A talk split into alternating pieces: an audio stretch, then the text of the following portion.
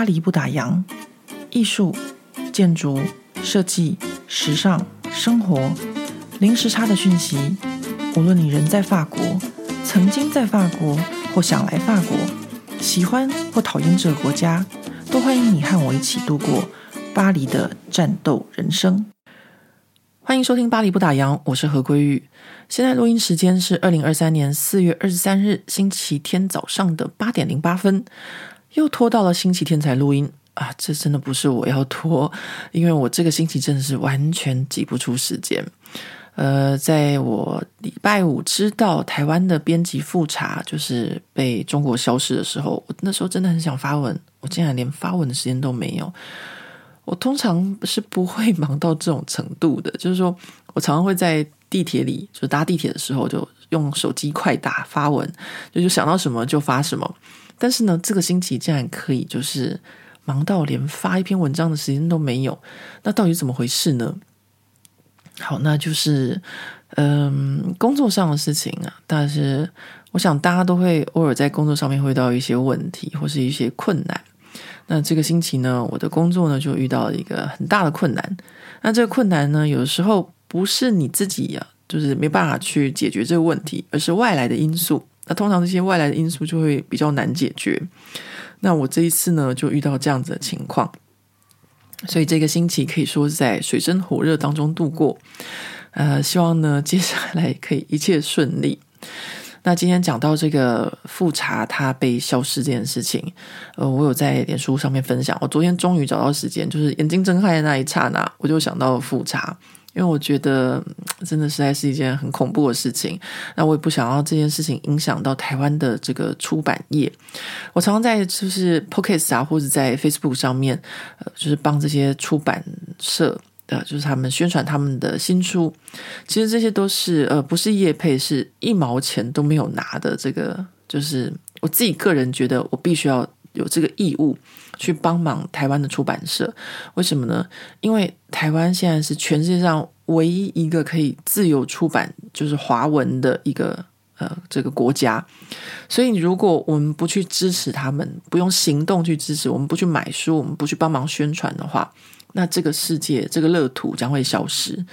那今天呢，复查被抓这件事情，我想到有奇奇比克大，因为的确他在台湾出了很多就是中国的禁书。那他为什么又要回去中国呢？那这当然，我个人是不晓，我想他应该有他的原因。那我们就不多做揣测，这样。但是我觉得不管怎么样，他曾经出过很多的，就是好书，或是让我们呃可以看到一些，就是国立编译馆以外的一些史观。我自己个人就是在这个巴黎的家里面有很多这个八旗出版社的书，而且是实体书。然后当然也有电子书，但是我更喜欢实体书，因为我觉得八旗出版社他们出的书都是值得买实体书，然后让我从台湾搬搬回来巴黎的书，因为这些书它的内容都很扎实，然后就是很值得就是一读再读。因为我我其实读实体书的时候，我都有习惯做笔记，然后还会这个折书角，就下次再找的时候就比较好找到。那八旗的书呢，就是我会这么做的书，因为有一些历史的一些史料或什么的，我可能会去思考，会找资料或者什么，反正就是，呃，都是一些不错的书。然后跟我们以前在小时候就是国立编馆的课本里面学到的都不太一样，所以我非常希望就是复查可以呃，就是放出来。那我在这个昨天的脸书上面有跟大家分享说，我当初是怎么认识富察的。那认识富察必须要扒出自己一段疮疤哦。那这疮疤是什么呢？那疮疤就是当年我弟弟的这个呃跟艺人就是离婚的这个。风波绯闻当中，我自己也被卷入，然后呢，就是被卷入莫名其妙啊。然后我也没有公开，就是说我前弟媳怎么样，我只是就是在我自己个人的脸书上面，就是讲到一些事情，然后但是呢就被就是人家出卖了，然后卖给记者这样。那因为我的脸书上面有一些比较不熟的朋友，他们可能就认识这个一呃不是一周刊，镜周刊的这个记者。然后就把我的这个脸书截图就给对方。那当然，这种家里面的事情我通常都不会在就是公开场合讲。那也没有什么好讲的，因为和我弟生活的也不是我，然后我也不住在台湾，所以其实都没什么好说。只是因为看到我母亲就是被攻击，然后莫名其妙才就是在自己个人脸书上面讲这件事情，然后后来就受到台湾媒体的攻击啊，说我是独孤什么什么的。那那个时候呢，我母亲呢，她就是叫我们都不要再讲话了。然后，当然我也是很生气啊，想说为什么会这样子做这些莫须有攻击，而且呢，就有很多奇奇怪怪的人根本就不认识我们，或是不知道很多事情，就是所有讲出来的报道都是，就是可以直接说是假的。然后我当然也会很想反击。那后来呢，就是反正我母亲吧，她就是说叫我们都不要讲话，都闭嘴，就是。为什么他会这么说呢？他的想法就是说，那老人家的想法，但是他一辈子都是温良恭俭让，所以他觉得说，我们常在电视上看到这些，就是嗯，有些艺人啊互相撕咬，或者名人啊互相谩骂，利用媒体这样子咬来咬去，那他觉得说，这样最后的结果就两败俱伤，没有任何一方会有就是可以在这个呃这个争吵中。获利，或是存活下来，或是获得好的结果，所以呢，他就强烈就是就规定我们闭嘴，就跟我们说，你们都不准讲话。如果要这样两败俱伤的话，那不如就让我们这一方受伤就好，让对方至少可以获利。因为后来新闻有报报道嘛，就是女方拿到很多代言啊，或什么的，因为这些就是 媒体炒作的关系。那这就是我母亲她想要看到的。但是我是蛮生气，因为我觉得我妈真的是。蛮荒谬的，你怎么想要看到自己的小孩受伤，然后别人就是获利呢？那我觉得，我觉得这也是他，就是我母亲她教我的一件事情吧。就是有的时候，真的就是他说的嘛，就是如果你要争吵到两败俱伤的话，那你还不如让某一方获利，让就是不要大家都不好嘛。我觉得，好吧，这是我母亲她一个很特别的一个。一个想法，那就讲到说，好，我回到富察，为什么那时候会认识富察？因为那时候这个八卦事件啊，就延伸到后来，就有一位这个台湾的名嘴就在电视上说，呃，他曾经呢跟我通过电话，然后我就跟他说，哦，我们家可是正黄旗的，呃，就讲了这句话这样。然后这句话呢，那时候在电视上播出的时候，旁边还配上我的照片，因为我以前就是在台湾常常有一些展演，所以呢，台湾媒体就会有我的照片，他们就找出来我的照片就放上去，还包含我们一家的照片，还包含我另外一半的照片。甚 至现在想想，真的真的觉得很可笑。但是呢，这个名嘴是谁啊？我不认识他啊！我那时候就整个傻眼。我完全不认识这个人，而且我已经出国非常非常久了，就包含当初就是呃，我弟跟那个天后阿妹在一起的时候，我都已经出国很久了，我连阿妹一面都没有见过，我连我弟的前弟媳，就是这位新闻闹得沸沸扬扬弟媳，就算我在台湾就是待的那两年，我也全部加起来只见过他五次面，诶，我是怎么会认识这些名嘴的呢？我那时候真的想说，这是怎么回事啊？就是一个荒谬嘛，然后我那时候当然看到时候是觉得荒谬，然后呢又气愤，因为这就是所谓的不实指控或造谣啊。我当然就是马上联络我台湾的律师，然后很好笑，我还记得那时候联络律师的时候是台湾时间早上八点，然后那个律师就说：“哦，我看一下，哎，真的，台湾现在这今天早上四十几台都有你的照片哦，就包含什么，嗯、”第四台啊，八卦新闻台啊，然后这是什么晨间新闻什么的，就在讲这件事情。什么我们家是正黄旗，哎，我天哪，我真的想到就是觉得荒谬。后来呢，这位律师就说：“好，我研究一下，然后我大概晚一点给你回复。”结果呢，他晚一点给我回复啊，那个回复真的是非常的长，呃，很长，但是呢，最后结论我跟大家讲就是非常的简短了，就是告诉我说，在台湾呢，这种名嘴或是媒体的。诽谤，或是造谣，或是不实，那这都是没有什么法律可以规范的。他呢，既不用坐牢，也不用罚钱，了不起就是登报，就是道歉，就这样子。然后呢，呃，他说，但是呢，这个出庭的期间，我必须要来来回回巴黎、台湾好几次，那可能呢，又会让这个名嘴可以就是因为我们家的事情又上电视，然后再继续就是。继续讲啊，怎么什么什么的？哎呀，这个何止我的姐姐多恐怖啊！从巴黎飞回来告我这样。所以呢，我后来想一想，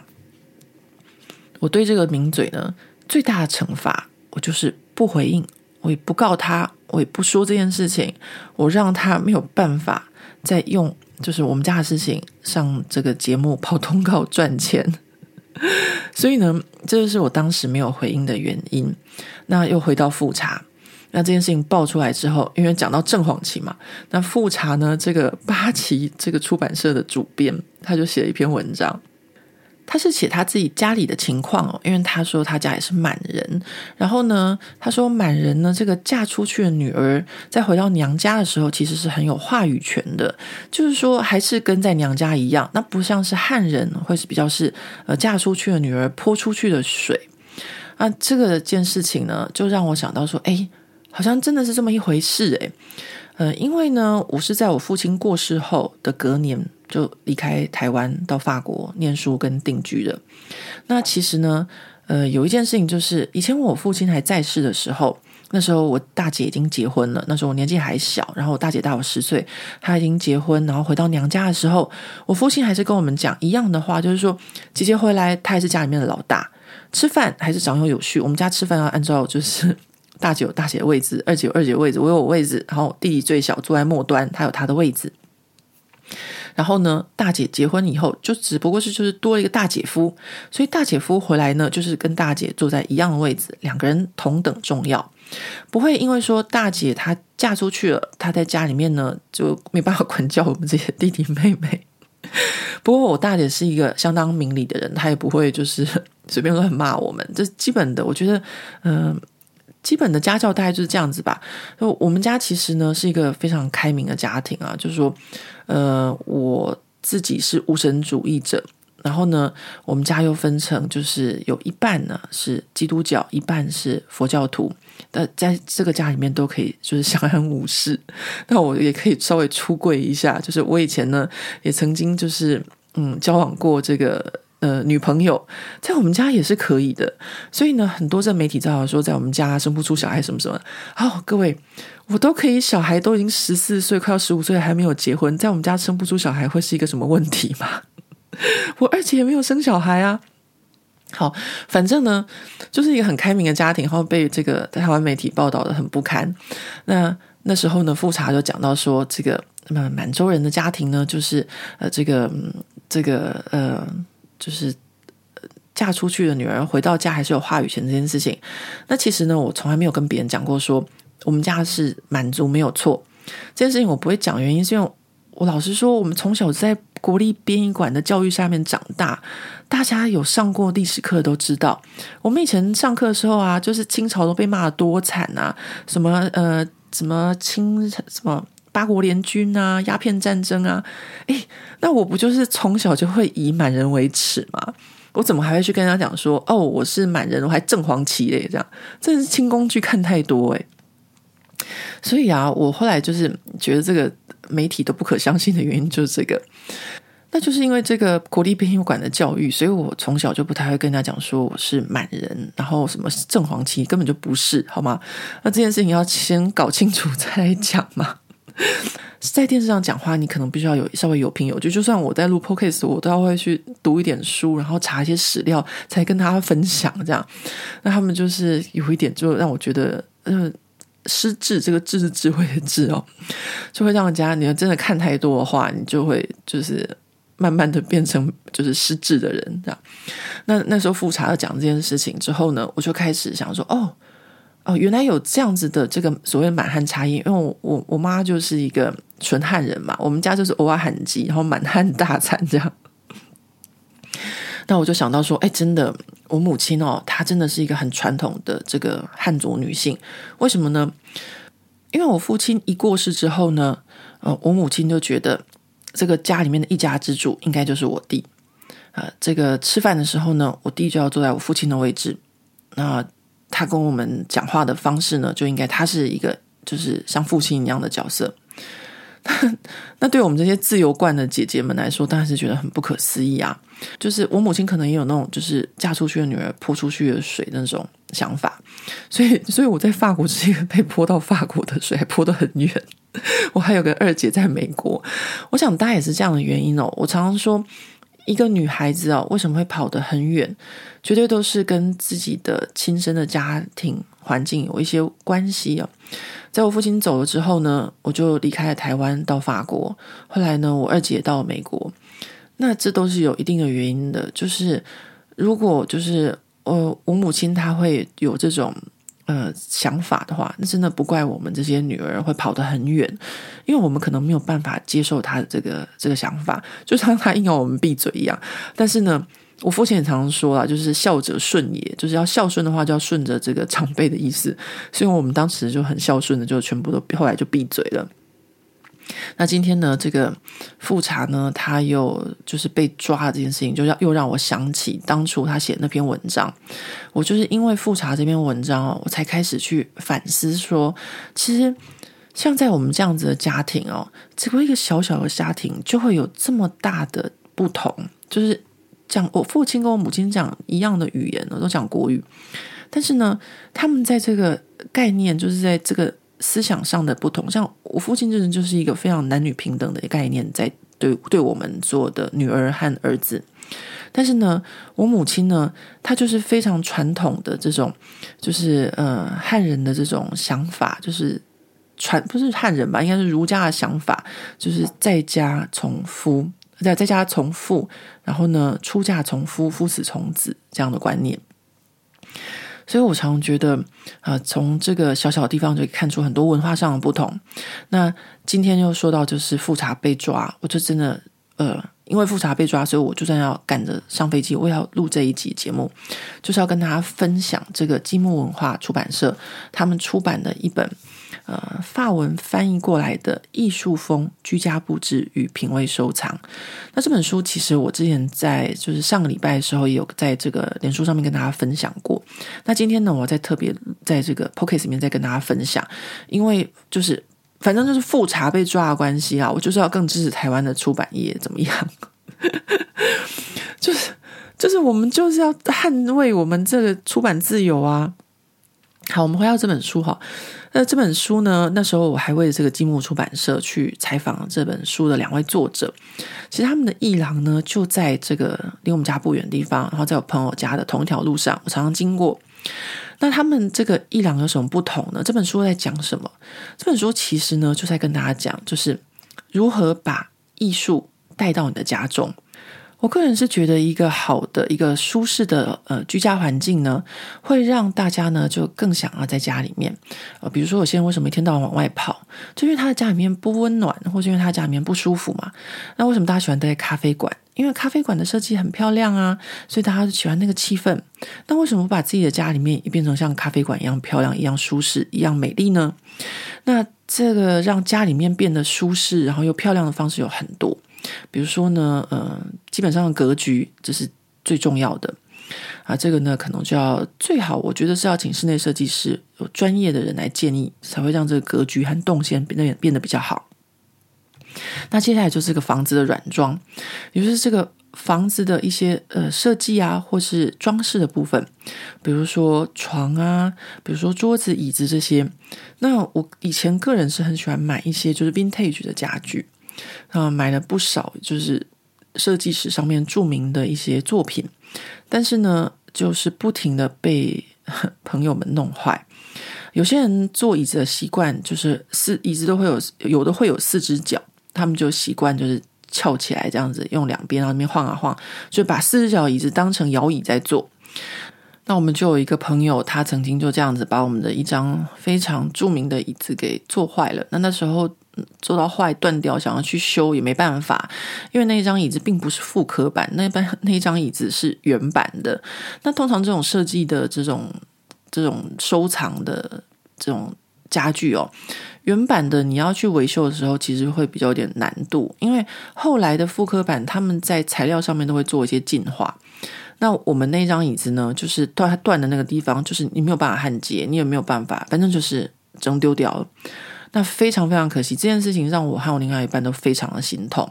那不是只有这样子，比如说还有就是打扫阿姨，她就说：“哎呦，我没有怎样，我只是轻轻碰了一下那个桌子，那桌子就破了。”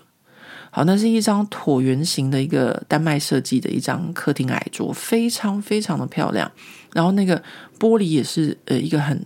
特别的一个椭圆形状，那他就把那玻璃打破了。但是呢，在巴黎要找到跟这张桌子完全一样的这个形状的玻璃哦，啊，最后这个价格我们问了，比这张桌子还贵，所以我们就作罢。这就是为了什么？后来呢，我们就不再买这种 vintage 的家具云，也没有说完全不买啦，就是看到很喜欢，还是会是会想买，但是呢，就会考虑再三。那最后一个呢，让这个居家变得更漂亮的，就是呃，这个艺术品。艺术品呢，其实它。是一个呃，怎么说呢？它既是一种摆饰，然后它也可以是一种收藏。那很多人想到艺术品就会觉得害怕，为什么呢？可能很多原因。第一个跨博，那第二个呢，就是大家会有一种刻板印象，觉得啊，艺术品是不是都很贵？因为我们常看到新闻，就是佳士得拍卖，什么画要卖几亿，什么都要卖多少美金这样。那大家可能觉得说，哦，那是一个高攀不起的世界这样。那这本书的两位作者呢，他们两个人是在佳士得工作，然后认识的，都有差不多一个七年、一个十年的佳士得拍卖的工作经验。然后呢，工作了很久之后，他们就觉得说，在这个艺术市场里面，呃，要么就是最顶端的佳士得这种顶级的拍卖市场，不然的话呢，就是你可能是去 IKEA 啊买一个那种呃画框啊什么的裱起来，就是比较没有中间的这种呃，让大家可以有各种不同的选择或轻易入手的这种呃艺术品。所以呢，他们就在巴黎开的这间艺廊，主要是经营一些就是呃。艺术家的作品，那这些艺术家的作品都是一些当代的呃艺术家，那他们的这些呃艺术作品有各种不同的材质，那可以就是让你可以用呃比较合理的价格，也不是说合理，就是说比较容易入手的价格买到一个真正的艺术品，然后可以来当做收藏。那他们这本书里面呢，就讲到很多比较实用的问题。他们一再说这是一本工具书啊，为什么呢？因为在他们开这个艺廊的过程中，就遇到了很多客人提出来问题，比如说艺术是什么啊？能吃吗？啊，或者说呃，艺术品要怎么购买？然后怎么样？呃，有些人会把它当成投资，那还会有一些很多很实际的问题哦，比如说怎么挂一幅很重的画，然后怎么呃。怎么钉在墙壁上啊？这种像这些非常实际的问题，他全部都跟你讲。那在我上个星期在脸书跟大家分享这本书的时候呢，就有读者很厉害的读者，有一位他是在这个我不知道可能台北台北艺博还是什么博览会吧，他就买了这本书的英文版呢，他就有读过，他觉得很不错，他也推荐给大家。然后呢，还有另外一位读者呢，他就说他家是在两三年前装修的时候呢，也在这个伊朗买了这个呃艺术品，然后还有附上照片，真的非常漂亮，而且就是这个中文版封面上面照片。片的这个艺术家的作品真的很不错。那今天呢，我在这边就要跟大家再次分享一次这本书。我真的要就是，我这人性格就是这样子啦，就是你越是叫我往东，我就要往西；你越是要做复查，然后就是越是要就是影响台湾的这个出版自由，我就越要支持台湾的这个出版自由。所以我就要特别再跟大家推荐这本《艺术风：居家布置与品味收藏》啊、呃，大家可以上网找一下。呃，这是积木出版社出版的。那今天的节目呢，非常的抱歉，我没有办法录制太久的时间，因为我现在要赶快去赶飞机了。那我今天要去哪里呢？我想大家很快就会知道了。希望你知道，我就是一个爱吃鬼，所以呢，每一次的出游一定都是跟吃有关。好，那我们就下个星期见喽。下个星期我回来之后，希望可以带给大家更多有趣的故事。好，拜拜。